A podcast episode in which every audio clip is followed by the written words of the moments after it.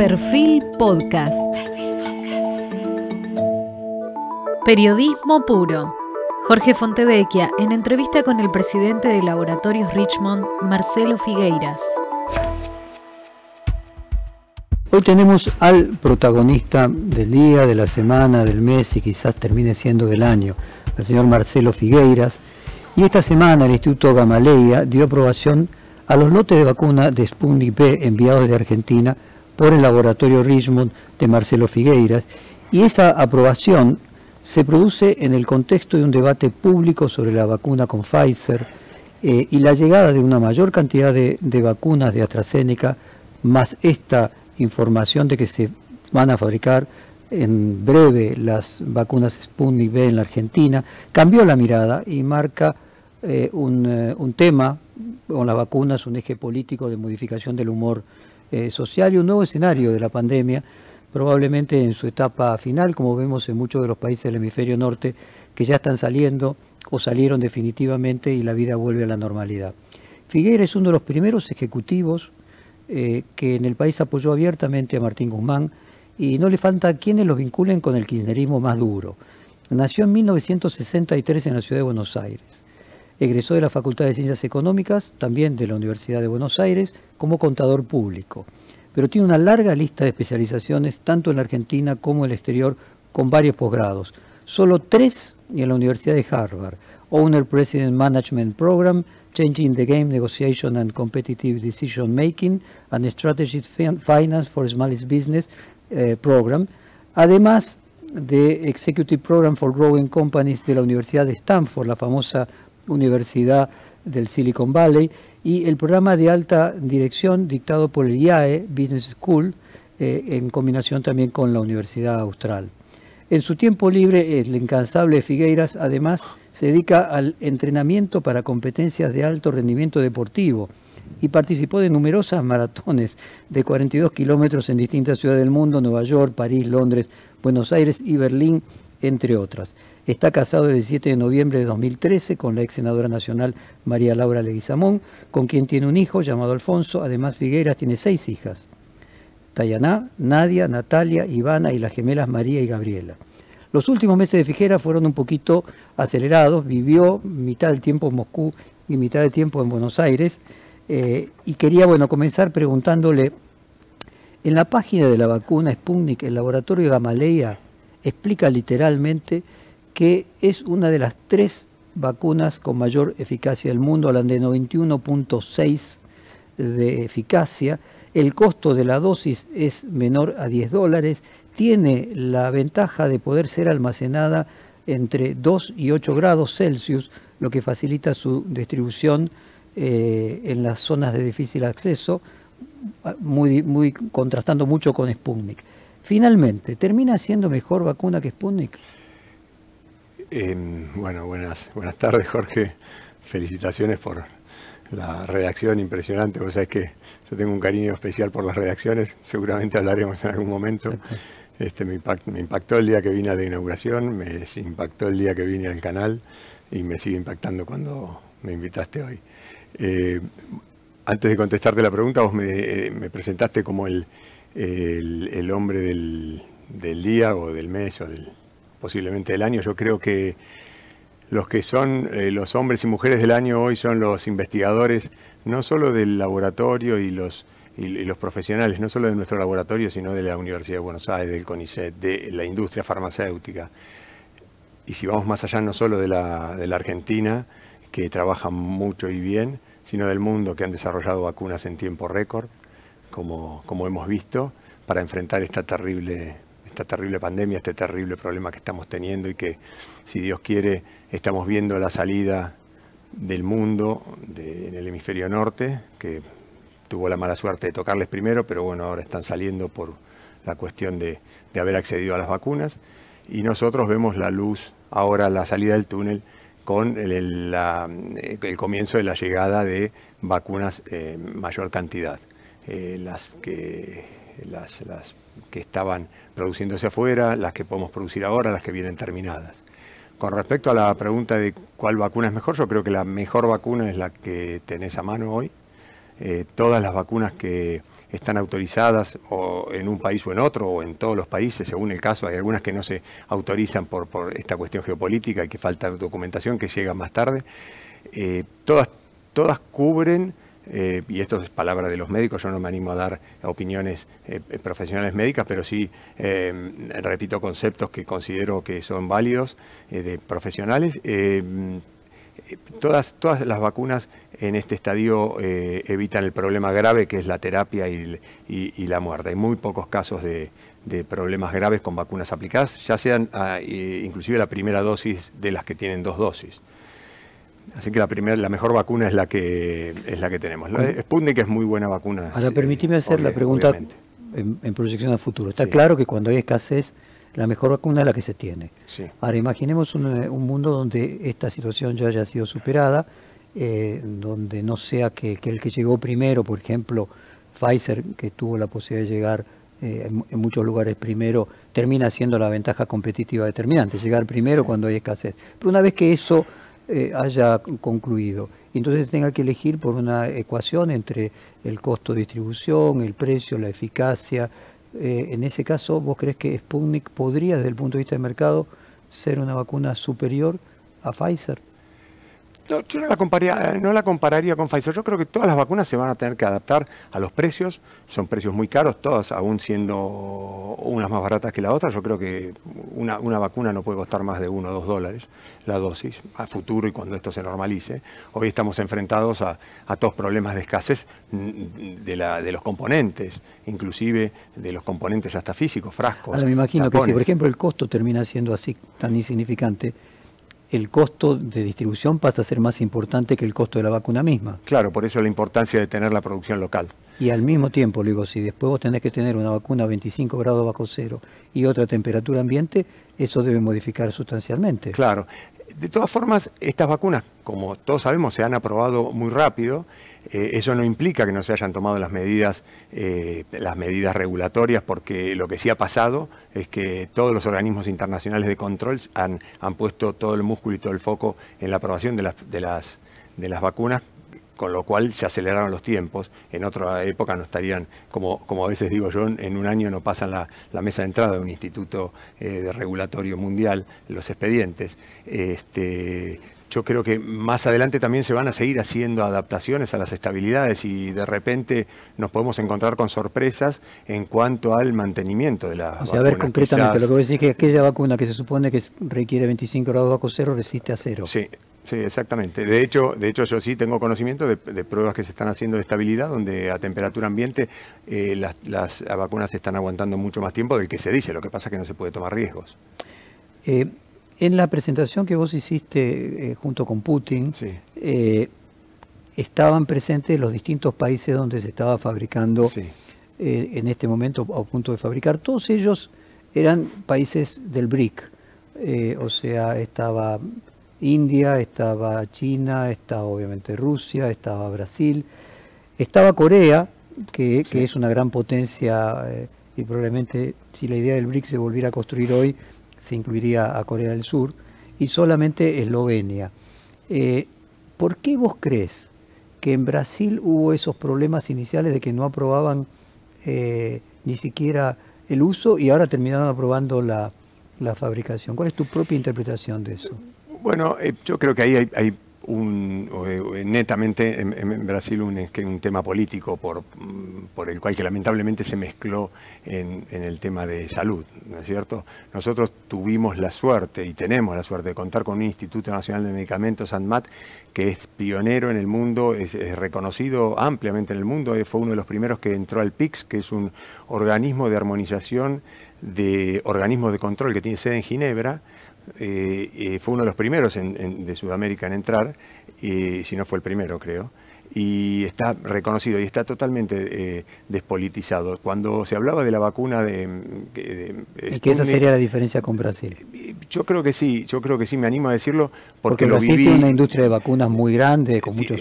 Brasil tiene una industria obviamente muy grande, pero mientras nosotros por ejemplo, a mí cuando me preguntaban de la vacuna si era segura o no la vacuna, eh, en este caso la Sputnik, antes de venir, de, antes de aparecer en el Lancet, yo lo que contestaba siempre era, si ANMAT dice que es segura, después de haber ido a ver a Moscú los papeles, es segura, 100%. Y en Brasil yo lo que viví, inclusive en el último viaje que vi, eh, vi que había desentendimiento según eh, los inspectores tuvieran una simpatía u otra. Eso lo, vi. Marcelo, eh, en tu cuenta de Twitter vos posteaste un artículo de la periodista Nora Bar en la que se relata la controversia entre The Lancet y Gamaleya sobre Sputnik. Bar dice, te leo textualmente, incluso quienes confían en la fórmula desarrollada por el Instituto Gamaleya coinciden que sus papers o los de la mayoría de las otras puestos bajo la lupa pueden contener algún error. En ese caso, dice el biólogo molecular Ernesto Resnick, más que una crítica al protocolo, el artículo en realidad pone en tela de juicio el proceso editorial de Lancet, porque errores en los números se cometen todo el tiempo y para eso está en la revisión entre sus pares. Y hago todo este relato para preguntarte cuál es tu visión de esta lucha política en realidad donde se le asigna publicar, no publicar, aceptar, no aceptar, si esto es habitual en el mundo de las vacunas o en este momento en particular hay una lucha geopolítica aún mayor. Sí, yo eh, bueno, el Lancet obviamente es una revista muy seria eh, y existen, eh, existen críticos especializados, inclusive el doctor, bueno, lo que, lo que Nora, que es una gran periodista, señala es que Resnick lo que hace es criticar la publicación del Lancet. Hay mucha gente que se dedica dedica su trabajo a, publicar las, las, publicaciones, valga la redundancia, en las distintas revistas científicas para, para validar, ¿no es cierto?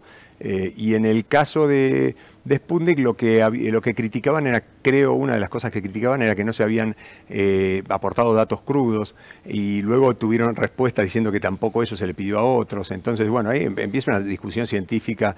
Eh, y ¿Es científica más, que científica es eh, hay política, hay política en todo, hay política, eh, acá también, eh, pero esta era una discusión creo mm, que, que, más referida a la revista que a la, que a la vacuna. Por supuesto que a Sputnik, a mi entender, se le pidió mucho más que, a, otros.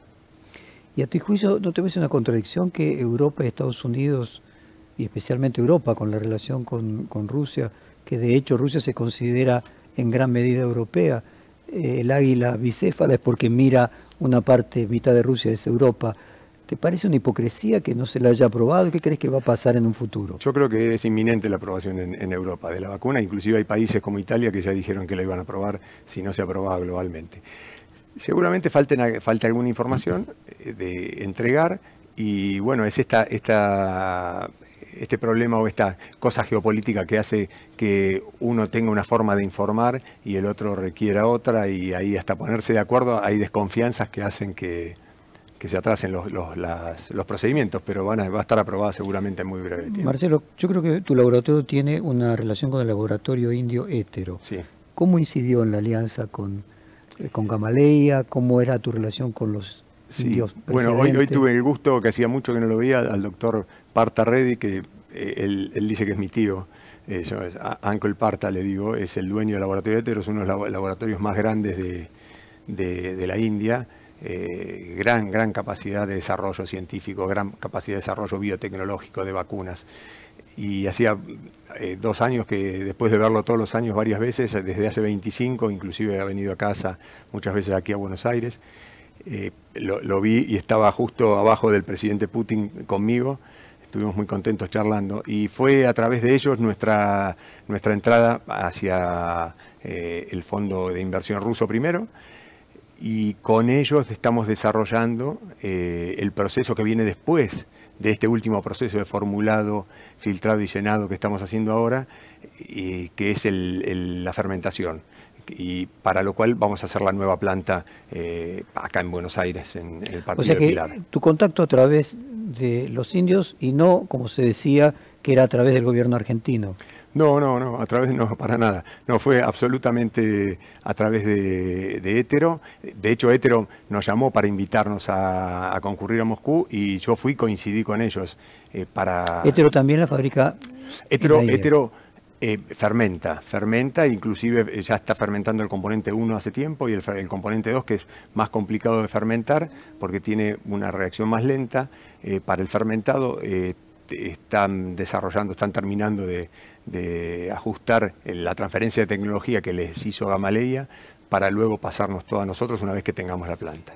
¿A qué atribuís que en India se presente esta paradoja de uno de los países con mayor capacidad de fabricación de medicamentos del, mundo, precursor en fabricación de vacunas de COVID, pasando esta situación de sufrimiento de la pandemia en proporciones tan grandes. Sí, lo atribuyo a la locura de este, de este problema, de este virus, que, no sabemos y que desprestigia a todo el mundo, porque cuando hay un médico eh, de, prestigio que habla, eh, al poco tiempo te, termina desautorizado.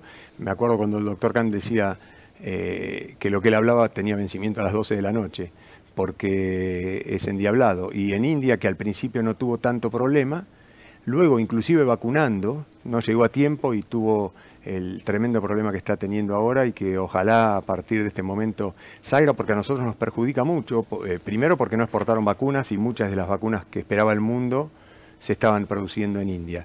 Pero también eh, producen muchas materias primas farmacéuticas, son líderes en producción tanto como en, informática como en producción de química, de, química eh, básica, eh, de biotecnología. Entonces nosotros desarrollamos productos que antes de traer a Argentina con transferencia de tecnología, los desarrollamos con ellos allá y hoy no nos los están pudiendo exportar aún, productos biotecnológicos para oncología, por ejemplo, porque eh, han encontrado usos para la pandemia y no, no, están cerradas las exportaciones. Ahora estamos viendo una luz en, breve y creo que se van a volver a abrir. India es el país elegido por Estados Unidos para fomentar la competencia con China en, Asia. Eh, tu relación es de hace muchos años con, con este laboratorio de India. ¿Cuál es tu mirada respecto de esa tensión geopolítica entre Rusia y India y China. Vi que la vacuna Sputnik se fabrica también en India. En India, sí. Perdón, y también, perdón, me, equivoqué, también en China. En China también, sí. Sí, yo creo Con todas las vacunas chinas, sí. incluso fabrican la vacuna rusa. La vacuna rusa. Yo creo que, ah, bueno, son mercados con un potencial tremendo, una escala tremenda, y que nosotros tenemos que tener una relación muy abierta y muy importante pero con el cuidado, como yo siempre digo cuando hablo con las autoridades, y hablaba con el ministro anterior, inclusive a veces nos peleamos porque traían productos vía eh, el fondo rotatorio de la, de la OPS, entonces traían productos de rezago que hacían en India y se donaban para los países pobres y luego se aprovechaban, como sobraban, como tienen tanta escala y producen tanto, lo vendían a, eh, otros países. Y ahí nos perjudicaban nuestros desarrollos, que nosotros, que después te podría contar todo lo que es eh, nuestro objetivo de, mm, acceso de los pacientes a los medicamentos y, de la baja de los costos escandalosos que hay a nivel mundial de los productos. Eh, Tenía preguntas en ese sentido, déjame, ir avanzando. Ahora uno ve India, Rusia, China, inclusive Corea del Sur, Brasil, está viendo las grandes potencias, además Argentina. Eh, eh, obviamente por la escala de tamaño del país no resulta eh, explicable en sí mismo. ¿Cómo crees que podemos tener una fabricación aquí cuando desde el punto de vista de la lógica del tamaño, eh, tanto geopolíticamente en cuanto a mercado, no pareciera justificarlo. ¿Hay algo de simpatía geopolítica de Rusia para con Argentina que te facilitó a vos poder fabricarla? ¿Cuál es tu impresión? No, mi impresión es que la industria farmacéutica argentina es una de las líderes en Sudamérica, ni hablar, y, está muy bien considerada en el mundo. Y me parece que... Eh, nuestra... Yo voy a decir que la industria farmacéutica está por arriba del promedio de la Argentina. Yo creo que sí. sí y que entonces ahí Totalmente. Argentina sí calificaría en el BRIC de los laboratorios. y nosotros tenemos que eh, tener como visión el mercado sudamericano, el sudeste asiático y Europa. No podemos pensar en nuestro pequeño mercado.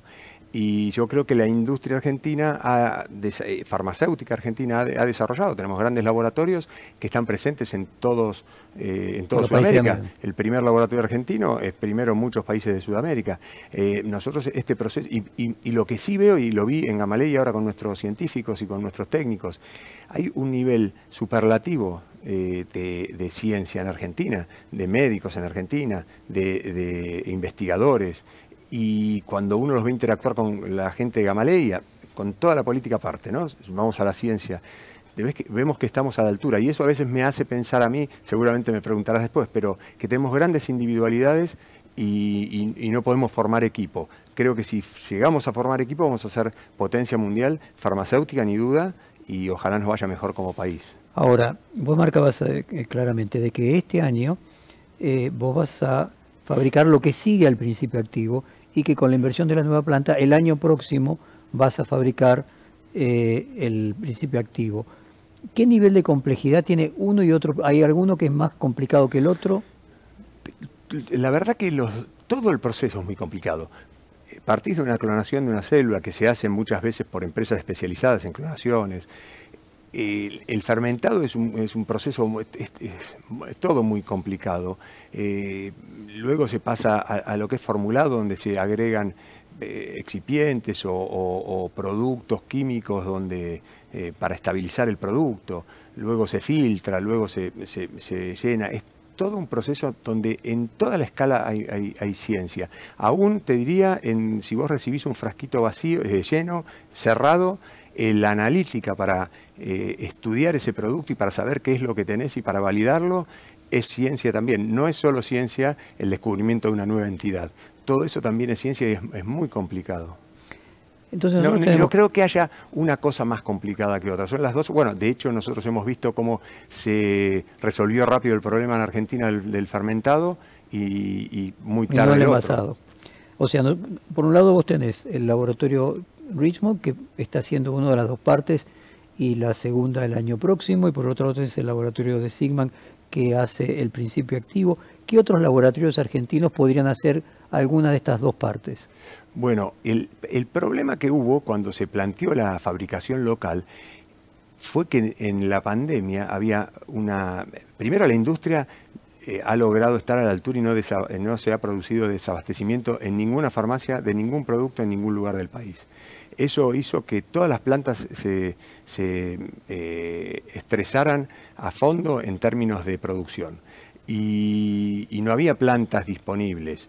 Eh, y se usaban todas para la fabricación de los medicamentos que no eran del coronavirus. Exacto. Y muchos que sí ya se aumentaban el, consumo por el coronavirus, por ejemplo, anestésicos o productos para intubar o relajantes fábricas de vacunas, por ejemplo, la que se hace la, de biogénesis, que se hace la vacuna de la gripe, estaba con la campaña de gripe.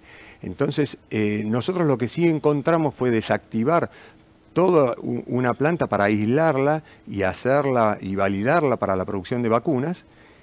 Y eso realmente fue un, sacrificio económico de, todos, porque ahí... se dejaste de producir otros medicamentos. Se han dejado de producir otros medicamentos. Que normalmente se exportaban. Exacto. Eh, ¿Temes que te pueda pasar lo mismo de Hugo Sigman, que en la politización de la grieta con la vacuna eh, termine afectando tu reputación? Bueno, yo creo que una de las de los, de los temas pendientes que hay en Argentina es cómo podemos establecer en el buen sentido y, una, nueva burguesía nacional o una burguesía nacional eh, eh, que, que, sea respetada, un empresariado que sea respetado, y que entre todos sepamos que debemos, cada uno en lo que le corresponde, actuar, por ejemplo, nosotros crear riqueza, este, dar empleo y, tratar de, hablar más, de comunicar más y, bueno, espero que, espero que no pase, espero que, todos entendamos que cambiando el chip y poniendo buena, buena, buena onda nos va a ir mejor. Eh, Déjame entrar en el tema de laboratorios y la historia de Richmond. Eh, un informe de SILFA, que es la eh, cámara que agrupa la industria farmacéutica argentina del año 2018, indica, y te leo textualmente, a diferencia del resto de los países de la región, más de la mitad del mercado de medicamentos está abastecido por empresas de capital nacional. La semana pasada el ministro Ginés González en este mismo espacio de reportajes incluso avanzó más. Eh, dijo, nuestro compromiso es garantizar el acceso de medicamentos de calidad, seguros, eficaces, a precios accesibles, a casi dos tercios del mercado de medicamentos, que está abastecido por empresas de capital nacional y las mismas desarrollan proyectos biotecnológicos y de, bioingeniería vinculados con la salud humana, ocupando personal altamente calificado. Se sentía muy orgulloso, como vos decías hace un ratito, que en el BRIC de los laboratorios sí entraba la Argentina. ¿Por qué se pudo dar eso en la Argentina y no en países con mercados más grandes como México o como Brasil? Bueno, yo creo que eh, no, sé específicamente comparativamente con otros. Lo que sí sé es que eh, desde hace muchísimos años, eh, más de 100 en muchos casos, la industria farmacéutica argentina comenzó a trabajar y se, se, unió, se unió a través de una cámara muy fuerte que, que se formó hace muchísimos años también y que luchó por, los intereses de la accesibilidad de los pacientes a los tratamientos, de, la fabricación local, de la exportación y que se internacionalizó.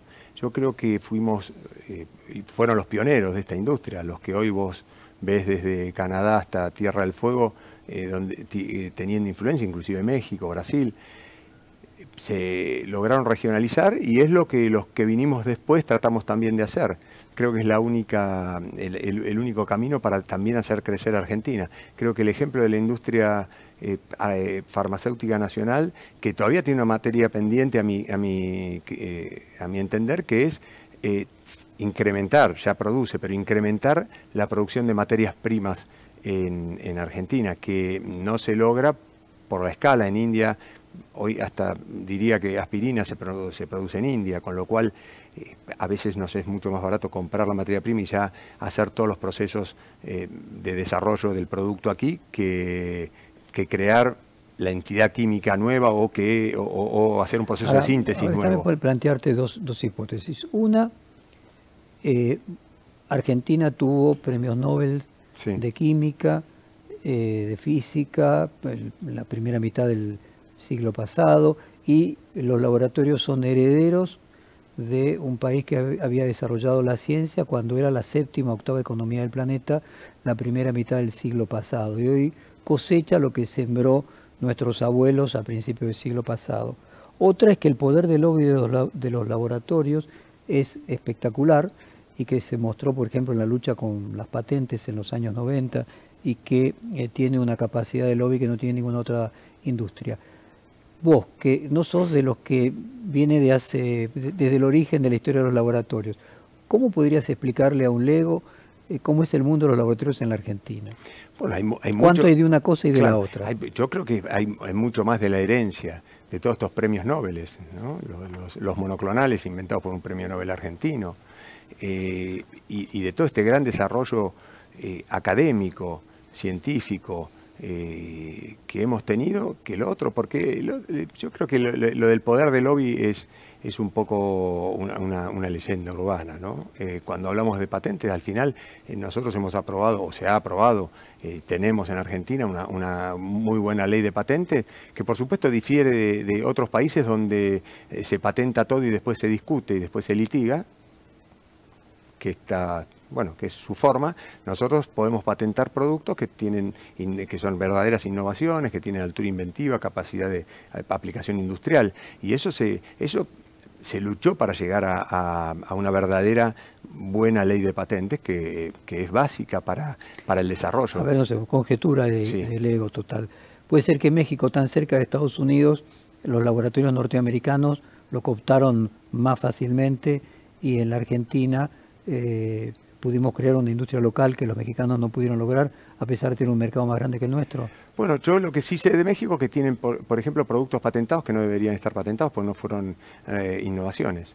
Eh, eh, Para que la audiencia entienda, cuando vos decís que un laboratorio patenta un producto que no es una innovación, finalmente cierra el mercado de ese, producto. Claro, o sea, nosotros, yo personalmente estoy de acuerdo con la protección de patentes para una verdadera innovación, porque el que inventa, gasta su tiempo, su dinero, para tener un producto nuevo y para darle una... para incentivar la investigación y... y incentivar la investigación. Ahora, termina ese periodo y, uno para seguir incentivando la investigación tiene que terminar con, ese monopolio, porque si no ya se, transforma en un monopolio malo. Un ejemplo concreto, en México, por ejemplo, se patenta qué cosa que en la Argentina Bueno, se puede, por ejemplo, patentar un segundo uso. O sea, yo inventé un producto que servía para el dolor de cabeza, muy bien, terminaron los 20 años de patente y luego en, el, en el correo, ya lo sabía de antes, pero lo patento después, que sirve para otra cosa. Para Entonces, extiende la, la vida de la y hubieron patentes que acá en Argentina, que nosotros por eso hablamos del poder del lobby y los laboratorios, pero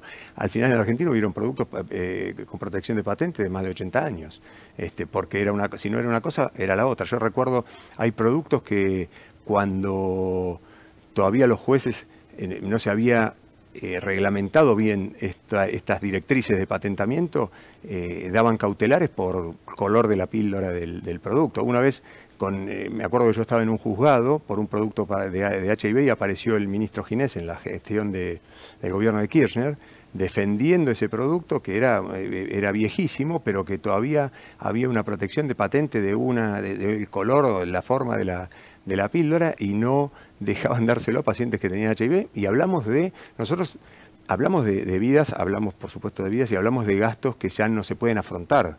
Nosotros tenemos un caso muy puntual y, concreto, un producto para la hepatitis C que hemos lanzado que pasó de costar 120 mil dólares a 4 mil.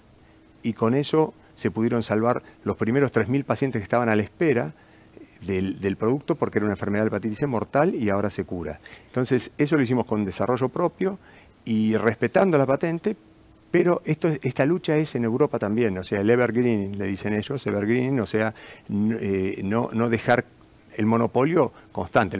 hay un monopolio bueno, que es el monopolio de que protege la investigación, y, un monopolio malo que extiende. Y ahí está la industria del genérico, que es la que es capaz luego, cuando vence la patente, de sacar el producto ese para que el investigador siga investigando. Hoy, de todas formas, esa línea está difusa, porque el que, el que era innovador ahora hace, genéricos y los que hacíamos genéricos ahora también hacemos innovación. Nosotros estamos haciendo investigación básica con productos para tuberculosis, con el CONICET. Aquí, ¿cómo explicarías ese conflicto que hubo entre los laboratorios y Pharmacity, que Mario Quintana era una especie de, de, luchador eh, contra los laboratorios? ¿Cuál fue concretamente esa pelea? ¿Por qué era? No, no, no, sé la cosa a nivel personal, que me parece que, eh, no, sé el nivel de detalle, pero, bueno, sí yo sé el caso, el caso, digamos, eh, de las cadenas. Justo antes de, en una visita mía a Estados Unidos lo grabé el tema. Cuando vos tenés las cadenas, en los países que tienen cadenas de farmacia que dominaron el mercado, primero se terminan poniendo sus propios laboratorios y terminan destruyendo la industria, siendo fabricantes. Las cadenas de farmacia. Las cadenas de farmacia. Y vos, si eh, cualquiera que viaje va, por ejemplo, a un CVS en Estados Unidos y quiere una marca de un producto, por ejemplo, bueno, producto para la acidez. Me pasó a mí y lo grabé porque me dio tanta gracia, lo grabé para mostrarlo acá en Silfa. Y mi producto que quería yo, mi marca, estaba encerrado con, llave, puesto ahí encerrado con llave. Y 10 centavos menos el producto, mismo componente, CBS. la farmacia. Y tuve por reloj 7 minutos buscando a la persona que me abriera para sacar el mío.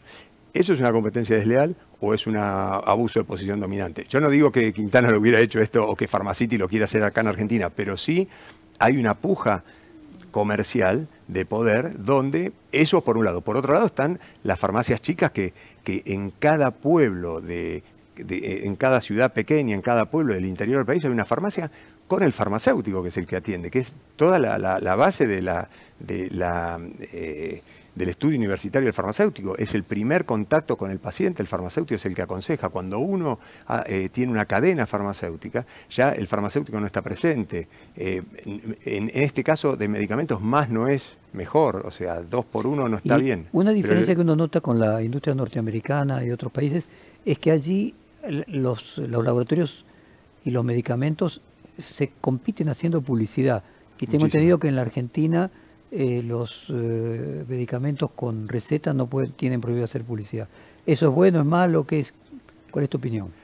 La verdad que es, un, tema llamativo porque no, es solo que hay publicidad, sino hay mucha publicidad. En Estados Unidos... Uno supone que deben competir por el precio, uno, deben competir por algo. Y uno, y, creo que hay otra cultura en cuanto al médico, porque la, la publicidad dice, dígale a su médico tal cosa. Y todos sabemos que si nosotros vamos a nuestro médico a decirle tal, esa tal cosa, nuestro médico nos, reta. Eh, entonces aquí también hay una diferencia cultural. No, sabría decir si está bien o está mal, pero sí que culturalmente es totalmente distinto. Pero si hay de venta libre, también acá hay eh, eh, publicidad, ¿no es cierto? el mismo informe de Silfa dice que en el 2017 las exportaciones argentinas de medicamentos alcanzaron 744 millones de dólares y mostrando una fuerte caída pero manteniéndose por sobre su promedio histórico. ¿Qué sucedió durante 2020? O sea, ¿cómo afectó la pandemia estas cosas que vos contabas de que subieron la fabricación de algunos eh, medicamentos, no se podían importar los principios activos de otros? ¿Qué pasó con la industria en el 2020? Bueno, durante, durante la pandemia eh, eh, hubo mucha más demanda y del exterior principalmente, pero nosotros nos tuvimos que autorregular para no desabastecer el mercado. Para no, claro, desabastecer el mercado local. Y eso lo hicimos voluntariamente eh, y, bueno, eso eh, redundó en una baja de, exportaciones. Eh, el informe de PharmaBiz de 2015 indica que Richmond no ocupaba un lugar entre los 20 primeros laboratorios. Bayer era el primero, Ruemer es el primero entre los argentinos y el segundo en general, Pfizer el sexto. ¿Cómo varió en estos últimos seis años? ¿Cuánto creció Richmond? Bueno, ahí en, las, mediciones eh, nosotros las hacemos por nuestro área de influencia, porque el, IMS, que es eh, una publicación que, que, mide, la, mide la venta en farmacia. Nosotros, por ejemplo, en HIV somos líderes, somos número uno. Nosotros nos dedicamos a hacer productos nuevos a partir de moléculas conocidas. Esto es, que hay tres o cuatro moléculas que debe tomar un, enfermo que son de distintos laboratorios y nosotros hicimos desarrollo de tal manera de que a veces son muy complicados porque una molécula se come a la otra, entonces hay que... Claro, imagino que entre distintos tipos de medicamentos el total de la facturación hará un combo que colocará a Richmond en qué lugar entre los primeros 20 laboratorios. Bueno, estaremos por ahí, estaremos entre los 20 primeros, sí, seguramente, 20, 30. ¿Y cambió, cambió de 2015 a hoy? Un crecimiento sí, estamos creciendo mucho, sí, estamos creciendo, sí. el periodista Diego Genud escribió, te voy a leer textualmente, un empresario de enorme experiencia, dueño de una de las fortunas más grandes de la Argentina, le quiso comprar su laboratorio, pero Marcelo Figueiras, que declinó el, ofrecimiento con una sonrisa habitual, piensa que hoy Ritmo no tiene precio. ¿Es cierto? ¿Recibiste muchas ofertas para que te comprara el laboratorio? Sí, sí, sí, existe, sí. El tema que, crecientes. Crecientes, sí. Nosotros eh, eh, tenemos un plan de largo plazo. Hemos salido a bolsa, somos el primer y, único laboratorio farmacéutico argentino que está en la bolsa. Eso nos hace tener un nivel de exposición distinto porque cada cosa que hacemos la tenemos que contar. Por eso, bueno, todas estas cosas que fueron pasando las teníamos que ir contando.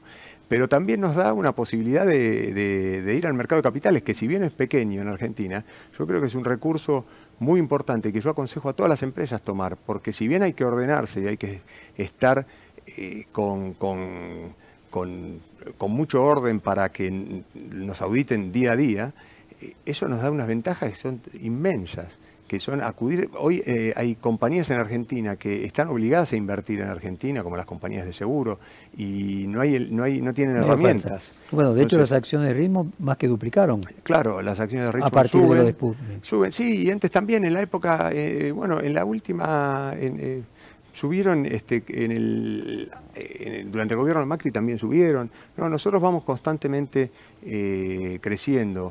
¿Cuánto de tu fortuna personal invertiste para poder fabricar Sputnik en la Argentina? Bueno, ¿Qué riesgo tomaste? Lo de Sputnik fue un riesgo muy grande porque tanto nosotros como el laboratorio, como todos los, los que nos ayudaron, porque acá yo no tengo más que palabras de agradecimiento, eh, fue hecho, y ahora me gustaría nombrar algunos, eh, fue hecho sin, sin ningún tipo de contrato, sin ningún tipo de, seguro.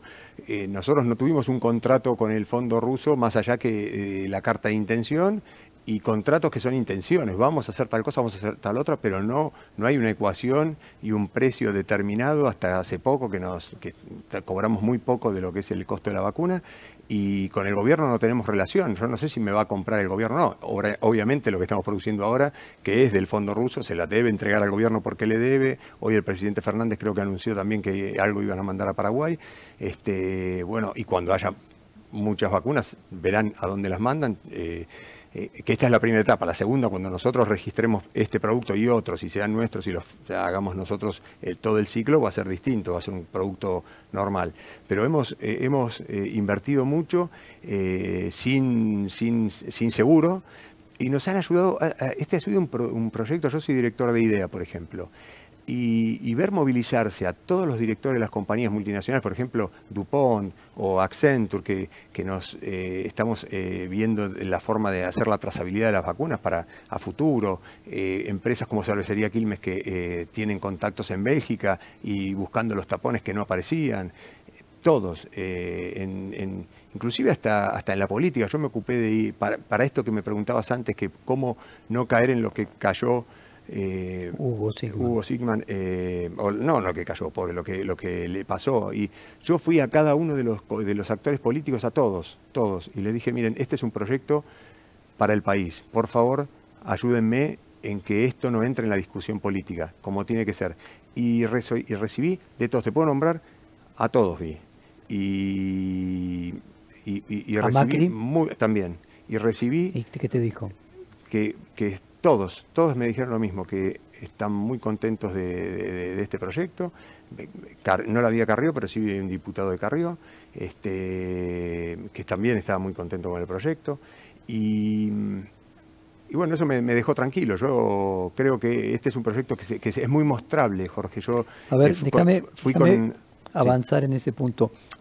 Mencionaste a Alberto Fernández. Él visitó la planta de Richmond ubicada en Pilar. Eh, cuando se anunció esa inversión de 80 millones de dólares a lo largo de cinco años. Tengo entendido que en febrero. Eh, sí.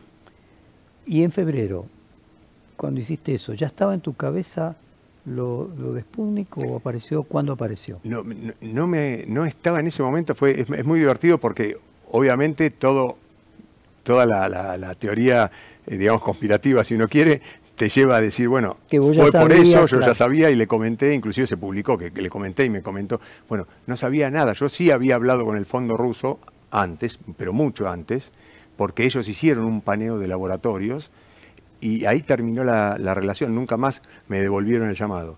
Y cuando vino Fernández, cuando vino el presidente a ver la planta, esto fue eh, como iniciativa del Ministerio de Producción, porque era una inversión importante, y realmente es una planta que se va a inaugurar dentro de dos meses, si Dios quiere, una planta muy importante de productos de alta potencia, productos oncológicos donde vos antes tenías astronautas que tenían que trabajar en la planta, hoy podemos ir así a trabajar y no, nos contaminamos porque es altamente contaminante, son productos para exportar porque son de altísimo costo. Y no sabíamos absolutamente nada. Inclusive la visita fue, el lunes me llaman de presidencia y me dice, el presidente va el jueves que se armó un lío bárbaro y, nadie sabía nada. Después es, divertida la historia porque uno dice, uy, lo sabía, le dijo, le contó, eh, pero te juro que no sabía nada. A ver, también Diego Genud, el periodista, dice que, entre comillas, de acuerdo a los resultados financieros que envió a la Comisión Nacional de Valores Richmond, tuvo un comienzo año atípico.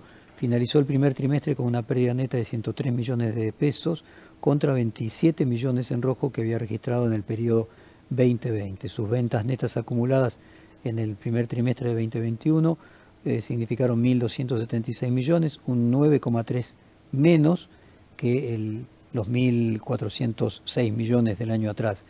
Eh, y eso que el primer trimestre del 2020 todavía la pandemia no, no había afectado y además de eso eh, hay una inflación del 40%. Hay una estacionalidad en los resultados. ¿Cómo se explica que estás perdiendo dinero? En el momento que más se vendía. Sí, hay, estacionalidad, sí. Hay estacionalidad a principio de año, eh, eh, bajan las ventas, también eh, la macro no ayuda, las devaluaciones no ayudan. también hay, una combinación de todos los factores. Dejar de exportar, dejar de exportar, dejar de exportar no eso redujo la rentabilidad. Claro, claro. Pero se recupera en el año y estamos año a año cumpliendo los objetivos y año a año cumpliendo objetivos de ventas, de rentabilidad, de crecimiento y no crecimiento por precio constante, sino crecimiento por unidades y por productos nuevos. Tenemos una gran capacidad de generar productos nuevos. ¿Sputnik va a significar un salto económico para el No, para nada, hoy para nada.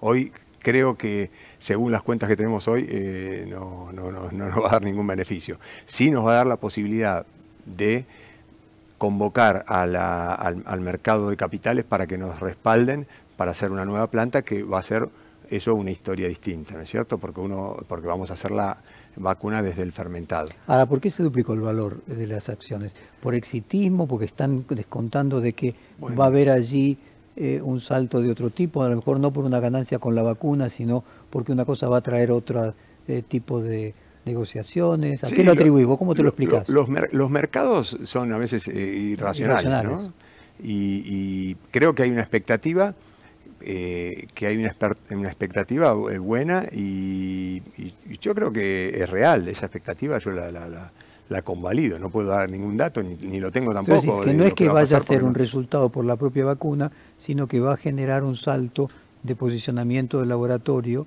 que va a terminar aumentando el valor y la rentabilidad de la empresa. Por supuesto, porque nosotros vamos a hacer un hub de, biotecnología, un polo biotecnológico. Dentro de la biotecnología están las vacunas y dentro de las vacunas está eh, Sputnik y otras, porque va a tener los dos principios, va a tener el, principio de la vacuna Sputnik de vectores, eh, adenovirus, y la vacuna, las otras vacunas de ARN mensajero, que son otro tipo, que son eh, hasta más fácil la fermentación. O sea, nosotros vamos a poder fabricar para terceros y vamos a poder hacer desarrollos propios vía CONICET, vía Universidad de Buenos Aires, vía todos los... O sea, lo que vos estás viendo incluso que acaba de haber algo crónico, que todos los años va a haber que vacunar mucha más gente que lo que se vacunaba hasta antes de la pandemia. Ahí, ahí es donde voy. Yo creo, y Dios quiera que la pandemia termine ahora, eh, pero la vacuna me parece que va a seguir, todo, todo implicaría que eh, llegar podría como la de la gripe, que hay que vacunarse todos los años. a formar parte del calendario de vacunación. Inclusive esta toma de conciencia ha hecho que aumenten el consumo de las otras vacunas, porque todos nos vacunamos contra la gripe, contra la neumonía, contra cosas que antes no nos vacunábamos, porque, o que nos teníamos que vacunar y no nos vacunábamos, pero ahora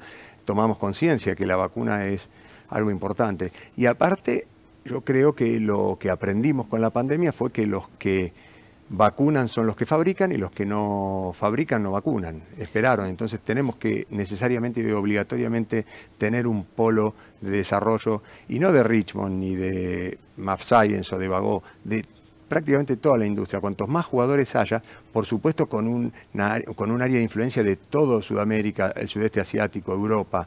Eh, a ver si entiendo bien. Los otros laboratorios más grandes, en muchos casos, no vieron acá un negocio, estaban con una buena rentabilidad fabricando los otros tipos de productos y vos como un emprendedor te metiste a hacer algo que los otros también podrían haber hecho, pero no pusieron eh, énfasis en eso. Claro, bueno, pero están haciendo muchas otras cosas. Acá se fabrican vacunas para la aftosa, vacunas para la gripe, eh, se, fabrican... Digo, pero preferían seguir haciendo esas otras, eh, esos otros medicamentos y podrían haber tomado la... O sea, tendrían la capacidad técnica que vos tenés. Sí, muchísimas, claro, claro. En la, industria nacional hay de sobra esta capacidad que nosotros tenemos. No, no, abunda en el mundo, pero en la Argentina, sí hay en Argentina, sí. ¿Cómo? El Laboratorio Ritmond fue fundado en mediados de los años 30 del siglo pasado, más de 70 años, y, obviamente por tu edad vos no pudiste haberlo fundado. ¿Cómo llegaste a conducir el laboratorio? Compartí con la audiencia ¿Cómo fue ese proceso? Sí, yo tuve una, muy linda experiencia. que venía, Yo soy contador público, después hice todos estos posgrados que vos mencionabas.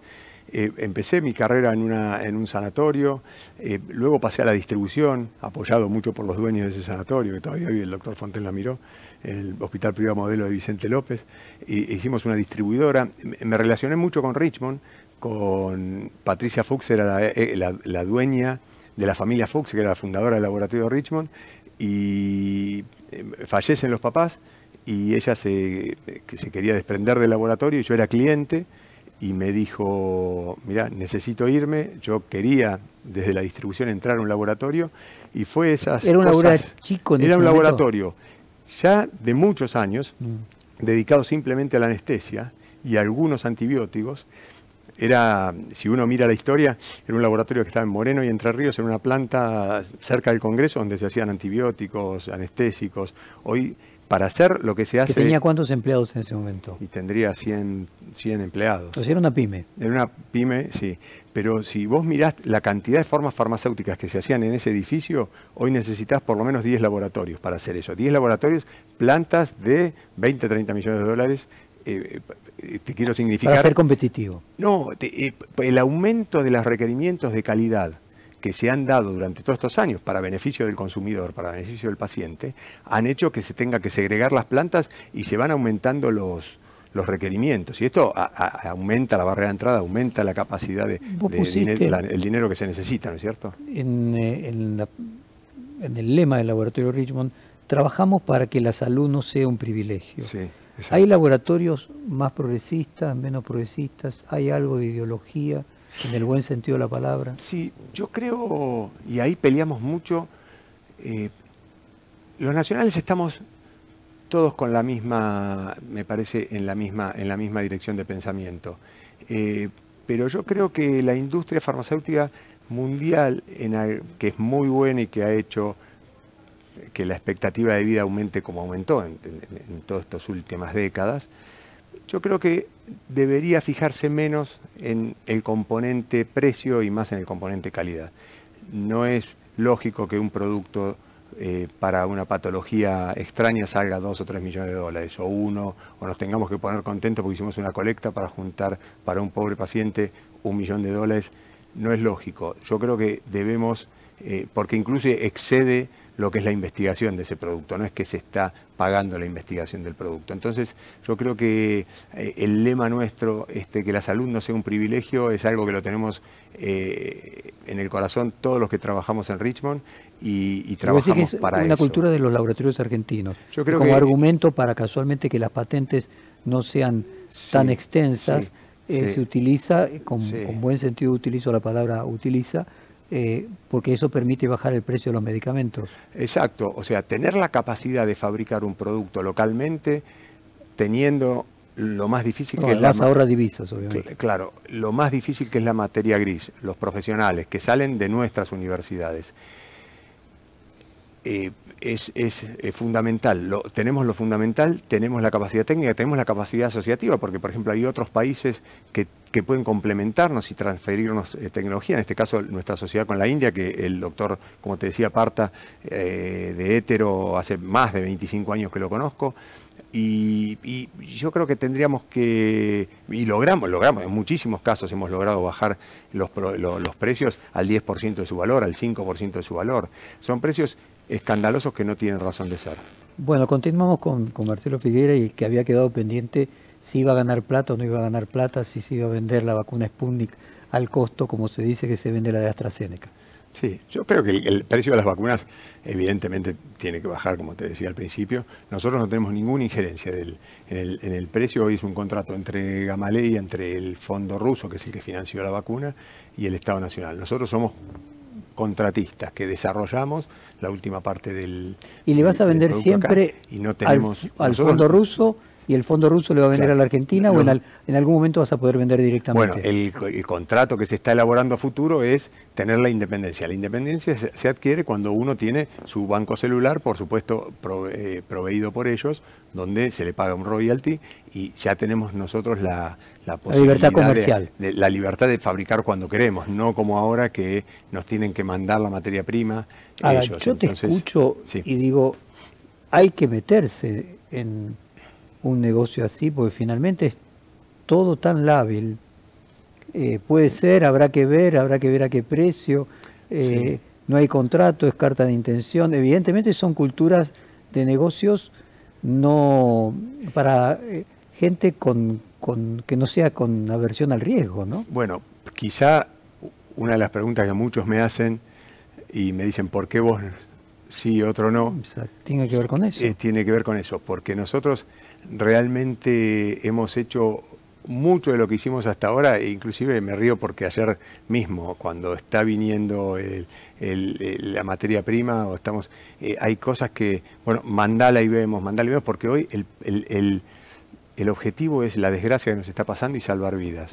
Entonces, todo lo que haga que a nosotros nos pueda detener, detener la vacuna, mañana o cuando... No, no, pero puede ser que muchos de, tus, muchos de tus colegas no, no se haya querido meter en el lío la exposición que significa, los riesgos, eh, evidentemente aquello de que eh, eh, hay una idea de que solo los valientes logran que la, la fortuna los quiera, porque cuando uno analiza la cantidad de contingencias que tiene esto que vos estás planteando, es comprensible que laboratorios mucho más grandes que Richmond no se hayan querido meter.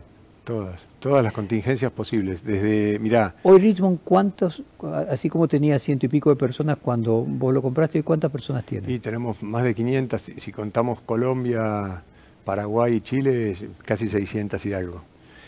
o sea, no deja de ser una pyme grande. Es una pyme. no deja, no deja de ser una pyme grande, claro. Te, quería contar el, otro día cuando... Y, digo, no sé, los laboratorios eh, históricos de la Argentina bueno, un poco más de gente, sí.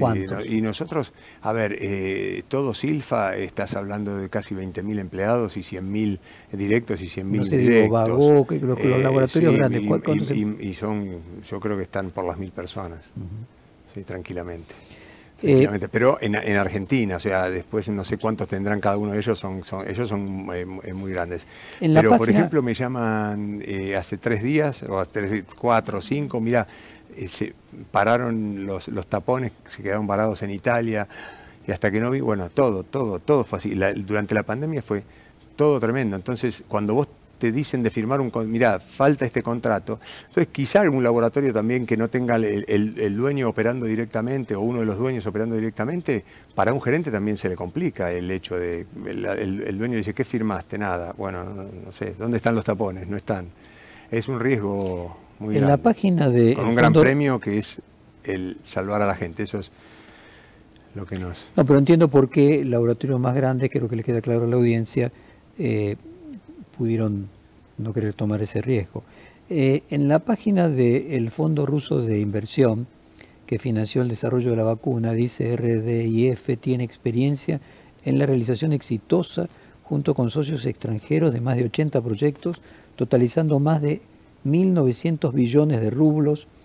El rublo con el dólar que está 80, 100, estaba en 30 en mi época, 50. 100. 100. por 100, eh, O sea, 1.900 millones de rublos a los que solamente habría que sacarle dos, dos ceros para convertirlo a dólares. Con sus actividades en el 95% de las regiones de la Federación Rusa, la empresa de portfolio RIF emplea para tener una dimensión 800 mil trabajadores. Todos los laboratorios de la Argentina, vos mencionabas 20 mil. 20 mil y 100 mil indirectos, sí. Eh, muy bien, esta gente tiene 800 eh, trabajando y facturan por un valor equivalente al 6% del Producto Bruto Interno de Rusia. Eh, y ha establecido acuerdos estratégicos de colaboración y destacados inversores internacionales en 18 países por más de 40 billones de rublos que de cualquier forma es una cantidad muy significativa de millones de dólares.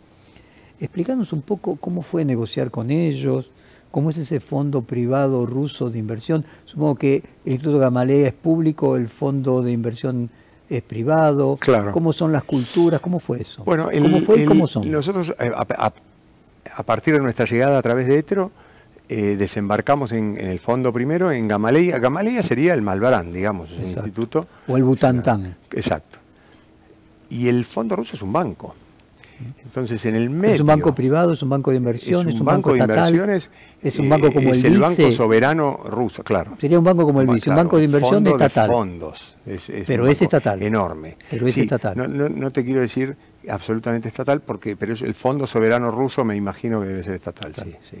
Pero está compuesto por un montón de otros fondos, eh, con, con, billions, de, billones de, dólares para invertir, que son los que, bueno, entre otras cosas, eh, financiaron el desarrollo de la vacuna.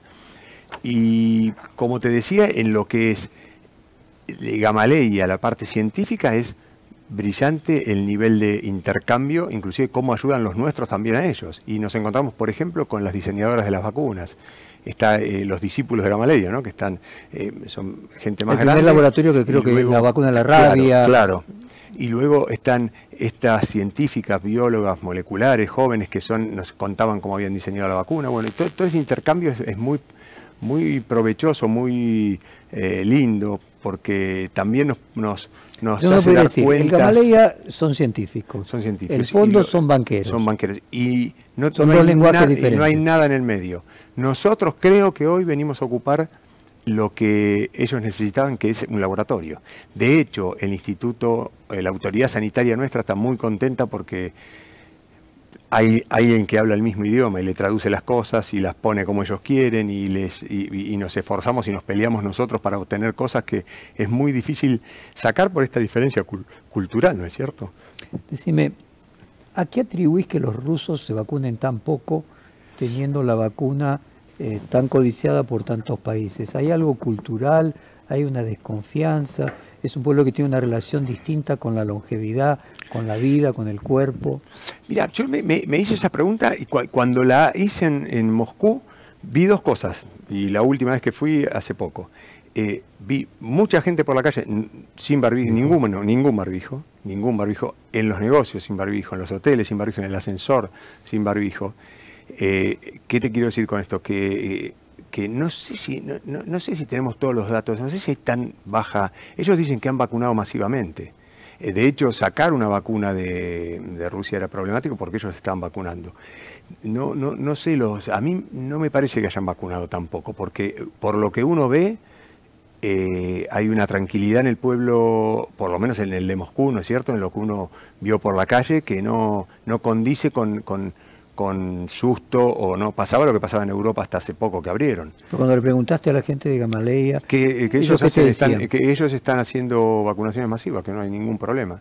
Por supuesto, como pasó en Estados Unidos, hay gente que no se vacuna, tienen, están regalando. Para... algo eh, en las conversaciones tanto con Gamaleya como con el Fondo Soberano Ruso? No sé llamarlo de cultura autoritaria, cultura comunista, cultura histórica de eh, un sistema autoritario? ¿Percibiste en algún momento oscuridad, eh, formas distintas, un choque cultural de civilizaciones? Sí, de comunismo nada, no, no, no, no vi, no vi nada que se parezca al comunismo y menos caminando por la calle en Moscú. Es una ciudad pujante, eh, increíblemente linda y, bueno, y no, hay mucha diferencia caminar por las mejores ciudades de Europa, de Estados Unidos. claro. luego el trato quizás sean eh, eh, muy serios al principio, muy serios. Eh, los argentinos estamos acostumbrados a hacer más chistes a veces o, tratar de distender, romper el hielo, nos encontramos con pared, ¿no? Con, con miradas donde, ¿qué quisiste decir cuando uno hizo un chiste? Que eso nos ha pasado a todos.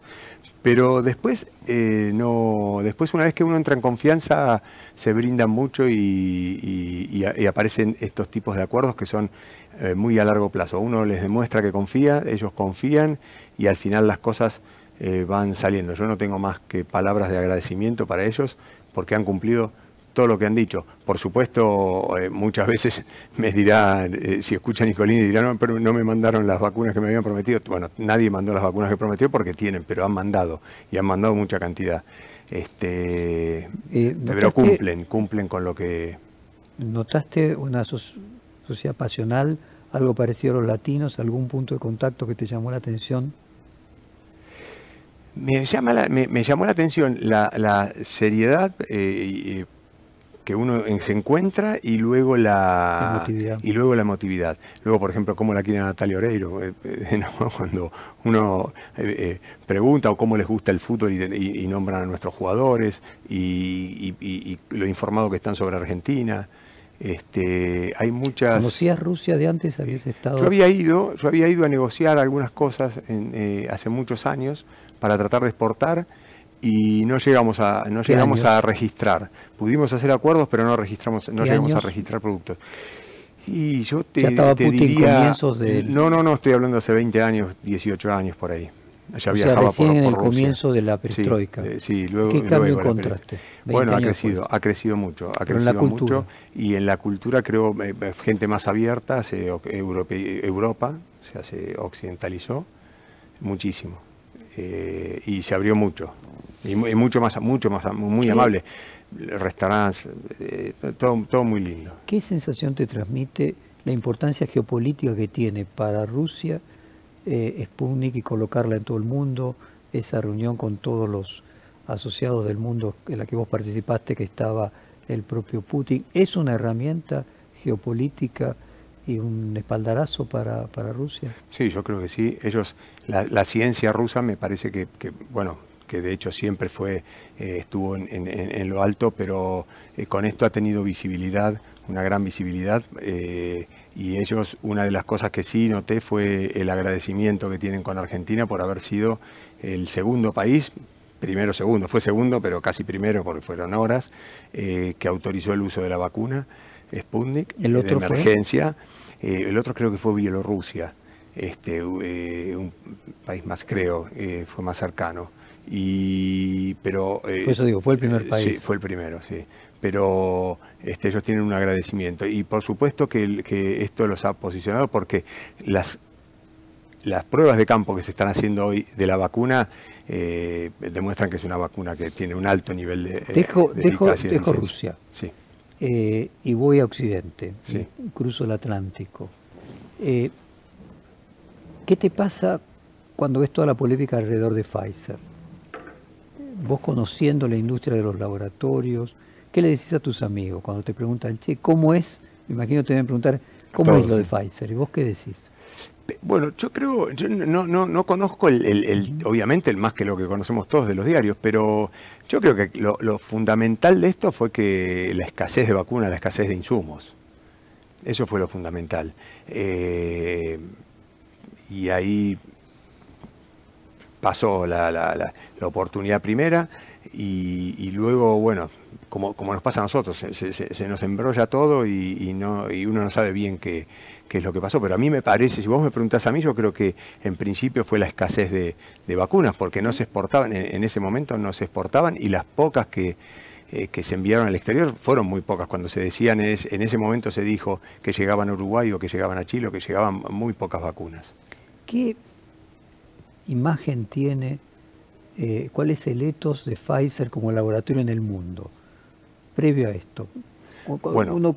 ¿qué, es? Como si uno pudiera tratar de traducir en autos. Es la Ferrari, es un Ford, es un, fabrican autos en escala. No, Pfizer es uno de los laboratorios, digamos, del principio, del origen de la industria farmacéutica americana y uno de los más importantes del mundo. Es un gran laboratorio. qué característica? ¿Tiene alguna característica? ¿Algún posicionamiento? ¿Se orienta a algún tipo de medicamento? ¿Está orientado al lucro más que los otros, a la investigación, a la innovación? ¿Qué característica tiene? Sí, tiene innovación, tiene, tiene, sí, tiene mucha innovación, es un laboratorio que invierte mucho en investigación y, por supuesto, eh, bueno, creo que también cotizan en bolsa, están este, orientados. Bueno, como todos en Estados Unidos tienen otro principio que es, ¿no? Eh, bueno, uno. Bueno, eso te llevaba. ¿Vos crees que los abogados de Pfizer eran especialmente duros? ¿Con nosotros? Con todos. Yo creo que han planteado condiciones que tenían que ver con la rapidez de la aprobación de la, de la vacuna eh, y que, bueno, que a, nosotros nos han parecido eh, al principio eh, este, elementos para discutir y que en esa discusión, eh, habiendo pocas vacunas, no, bueno, no se Pero en general en el pasado normalmente Pfizer era más duro jurídicamente, tenía exigencias más, eh, una tradición de exigencias más inmodificables. Yo no lo, no, no, no, no lo conozco el tema, pero eh, creo que estas exigencias eh, se plantearon ahora en la pandemia. ¿no? Yo no las vi, por lo menos, yo no vi estas, este tipo de exigencias en, en, otros momentos, eh, con otros productos y en otras etapas de las, de las cosas. Esto tiene que ver con la rapidez de la aprobación que... hay toda una versión respecto a que hubo un lobby en contra de Pfizer a favor de Hugo Sigman y una decisión de, ideológica del gobierno argentino de no querer el ingreso de vacunas norteamericanas y favorecer las de países eh, eh, que, no fueran Estados Unidos. ¿Cuál es tu propia visión de todo el, ruido que se armó alrededor de eso? Yo creo que que, que es ruido y que es ansiedad y que es angustia y que se mezcla todo lo todo eso en, desesperanza, pero de ninguna manera, de ninguna manera eh, puedo pensar que, alguien o el gobierno no ha querido esta vacuna y ha querido la otra. Yo creo que eh, todas las, yo estoy, casi te lo, te lo, te lo puedo asegurar, yo creo que todos han querido que vengan todas las vacunas posibles. Eh, yo no digo que no se hayan cometido errores quizás, pero o, quizás falta de timing que hicieron que en función de la falta de producción se retrasaran unas y otras, pero no hay, de ninguna manera creo que pueda haber un, componente ideológico en, la venida de vacunas. Eh, ¿Cómo es tu relación con Hugo Sigman?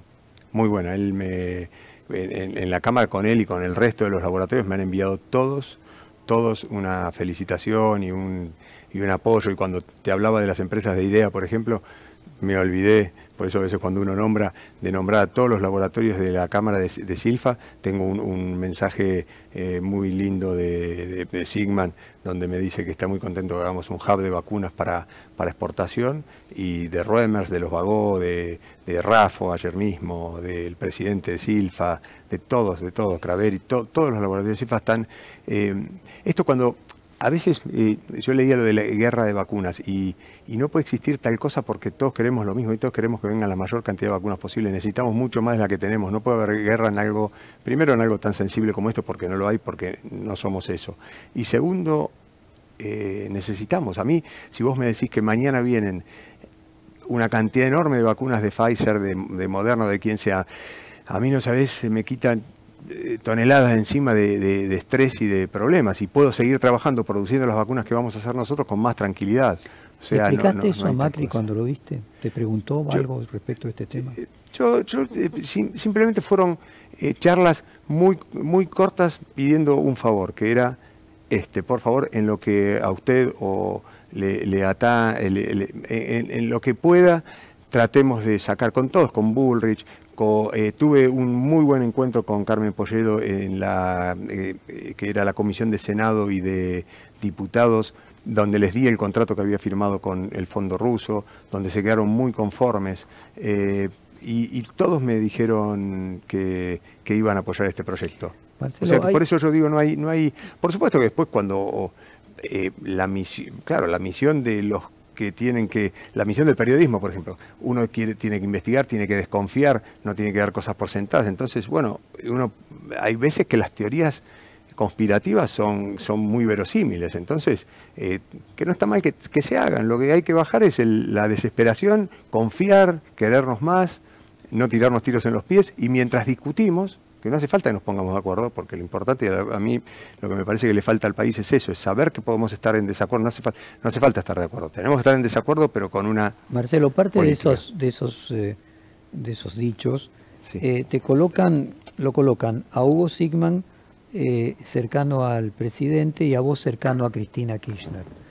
Sí, fue muy gracioso una foto que vi el otro día que parecían dos equipos de fútbol, una cosa insólita. ¿Cómo es tu relación con Cristina y con el kirchnerismo? Yo no, prácticamente no tengo relación con Cristina. Cristina, eh, eh, María Laura, eh, bueno, yo tengo, yo estoy muy cercano a la, a la política por una cuestión familiar con, María Laura que, María Laura Leguizamón, tu señora, que fue senadora, diputada durante 25 años. Y de, toda la vida de segunda generación y del Partido Peronista. peronistas y que creo que es una de las mejores políticas en Argentina, una de las mentes brillantes de Argentina, desde joven, de hecho con Lilita, con Macri, con un montón de gente, ellas han, tenido viajes, eh, años bastantes, eh, como jóvenes brillantes eh, al exterior. Y, yo creo que es una de las personas que, más inteligentes y, más, más constructivas que he conocido, que si fueran todos los políticos como ella, eh, este país sería mucho mejor. Quiero mucho a la política por esa cercanía. Sé que ella es muy cercana a, Cristina en términos de, en, términos, eh, de cariño, eh, en términos afectivos, digamos. Pero es absolutamente falso que cualquier que, haya algún tipo de, acercamiento en cuanto, por ejemplo, a esto de las vacunas. Pero vos, por ejemplo, en tu cuenta de Twitter pusiste una foto acompañada por un hashtag que dice no a los atentados, en respuesta al episodio del local de la Cámpora en, en, Bahía Blanca. Eh, pues la mayoría de los empresarios no están preocupados de subir tweets eh, relacionados con estos temas. ¿Cuál es tu relación con la política? ¿Votaste por el, por el peronismo generalmente, votaste por Alberto Fernández. Compartí con la audiencia tu, tu, sí, sí, sí, tranquilamente, porque creo que, que, mira, este, este, este tweet. nació de, de, un grupo de empresarios que dijimos, vamos a, vamos a estar en contra de esto, no importa si es la cámpora, no importa si es, eh, vamos a estar en contra de la violencia.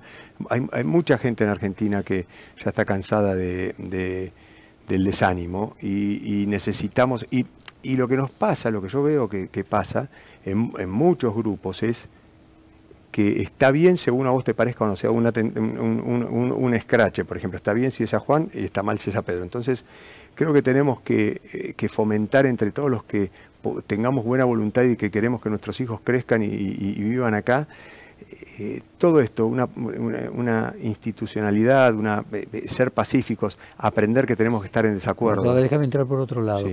¿Se te asigna un vínculo con Amado Vudú, con Cristóbal López? No, no, tengo vínculo con Cristóbal. Te, con Cristóbal le vendiste, un, una empresa, claro. Finansur, creo que era. Finansur, sí.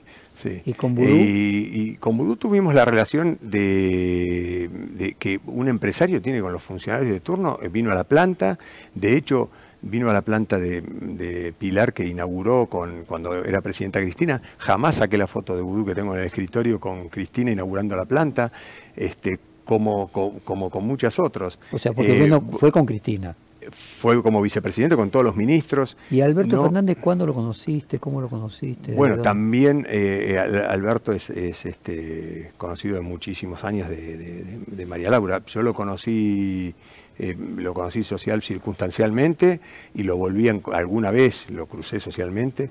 En, noticias, por ejemplo.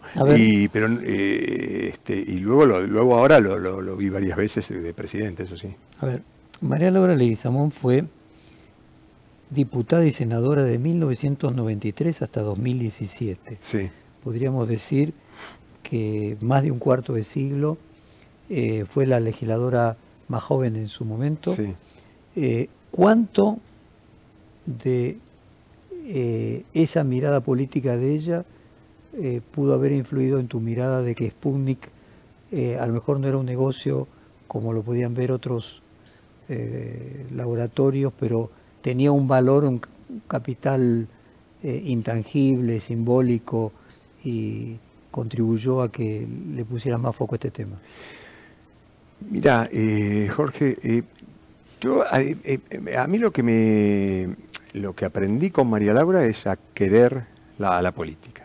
O sea, o hay política o hay guerra. La política es, el, es, esa ciencia, ese arte que tiende a, que la sociedad esté mejor. Eso. Y los políticos son buenos. Y los, por supuesto, hay malos políticos, malos periodistas, malos laboratoristas. Eh, yo no creo que tengamos que, nosotros tenemos que, y salen de la, y salen de la sociedad. Entonces yo aprendí a querer la política y aprendí a eh, tratar de acercarme desde un lugar, eh, no desde la descalificación. Por eso el otro día Diego mismo, Genú, escribió que como yo soy eh, amigo de, muchos, porque cuando uno se acerca, eh, porque necesariamente si uno quiere crear valor en un país, o quiere, quiere crear empleo, quiere crear riqueza, tiene que estar cerca de los que tienen que dirigir y tiene que tratar de ayudar a que les vaya bien. ¿Te, enamoró eso? A mí me... no, yo lo que... Casaste ¿Te sedujo ella en ese punto? No, no, su, inteligencia es, es este, superlativa. Para compartir con la audiencia, en el año 2013. Sí, superlativa. No, ya la conocí antes. Nos casamos en el 2013 después de cuatro o cinco años de relación.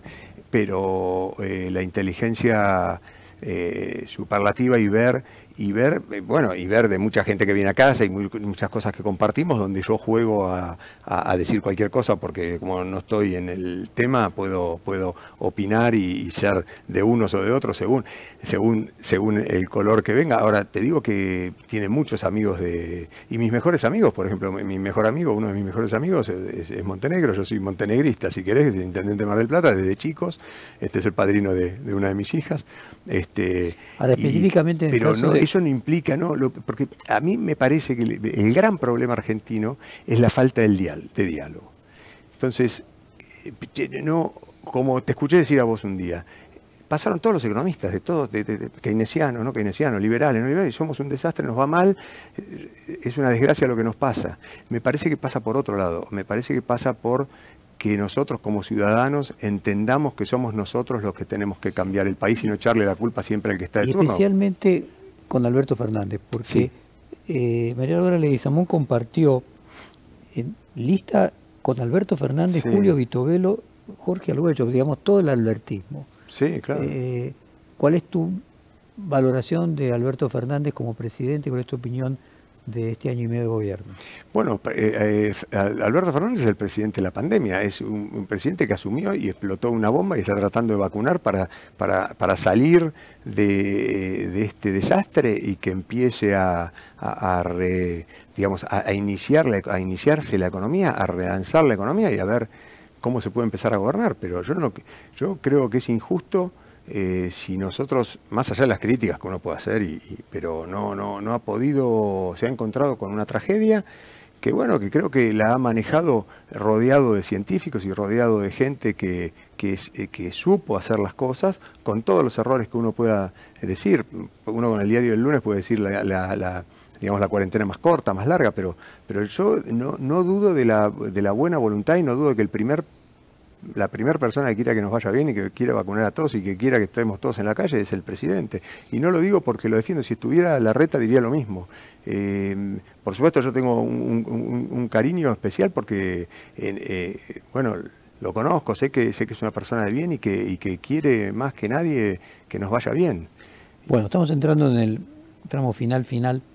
Eh, ¿Cómo fue tu experiencia con el diario Crítica?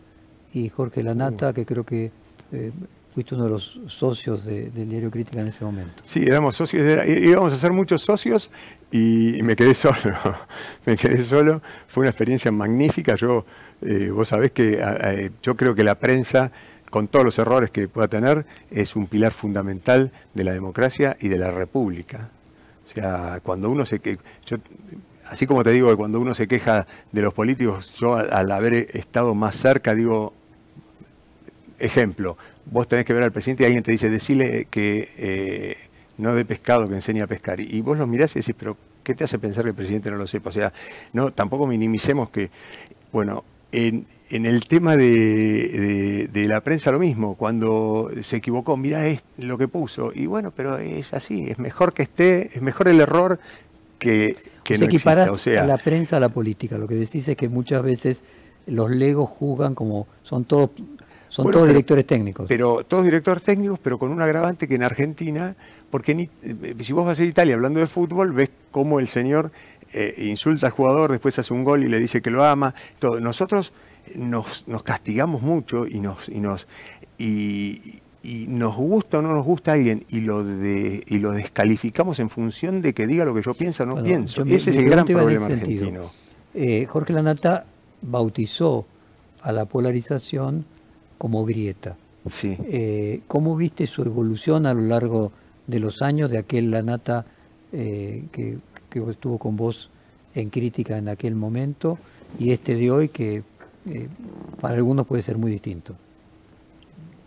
Mirá, esa es la, la, la experiencia y de encuentro con Jorge yo vi que era una persona convocante, ¿no? Convocante, todo el mundo quería trabajar con él, todo el mundo quería tener la experiencia, fue algo muy lindo. El que no tenía experiencia era yo. Yo que, creo que si hoy tuviera ese diario, si hoy pudiera recrear eso, eh, sería magnífico porque tendría otra experiencia.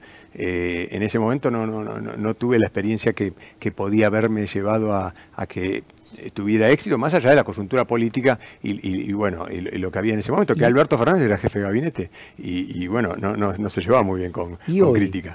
Cuando ves, cuando aquella experiencia periodística, el tratamiento que los medios hicimos de la pandemia, ¿cuál sí. es tu juicio? ¿Estuvimos a la altura? ¿Lo hicimos muy mal? ¿Nos equivocamos mucho? No, yo creo que eh, yo creo que se están, mira, en lo que en lo que por ejemplo, en lo que respecta a esto de la vacuna, que a mí se está tra tratando con mucho respeto por el, el, medio no va a escapar a la, a la, situación general, o sea, la desesperación, la ansiedad, la angustia, las ganas de que mañana esté esto, la, eh, querer buscar la explicación de por qué estaba Pfizer o por qué no y tener que encontrar ya la...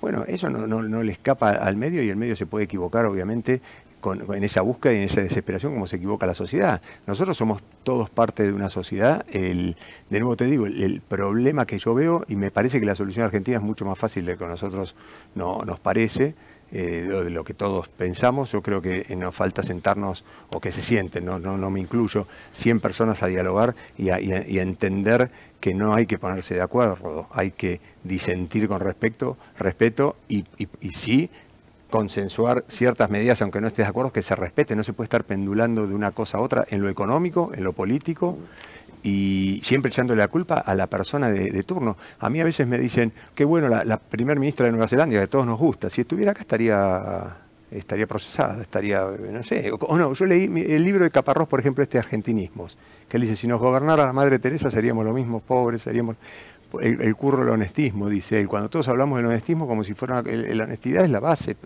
de, todo, no se puede estar todo el día hablando de... Eh, es muy interesante el libro este de Caparrós como para... Final, sí. contador, con un laboratorio, desarrollando contactos que supongo que con tantos años en esta industria finalmente la ciencia te atraviesa, eh, casado con una eh, política de mucha tradición, sensible a los medios. ¿Quién es Marcelo Figueira. Cuando la gente se pregunta, este tipo que puede ser el personaje del día, de la semana, ¿quién es? ¿Qué le dirías? Bueno, que es una, persona inquieta que le interesa que le interesa hacer cosas que, beneficien a la sociedad, que le interesa estar con su familia, que le interesa estar con sus amigos, eh, que, quiere, que quiere dejar una huella, que quiere trascender, que quiere hacer cosas. Eh, todo eso. Muchísimas gracias. Gracias a vos, Jorge. Perfil Podcast.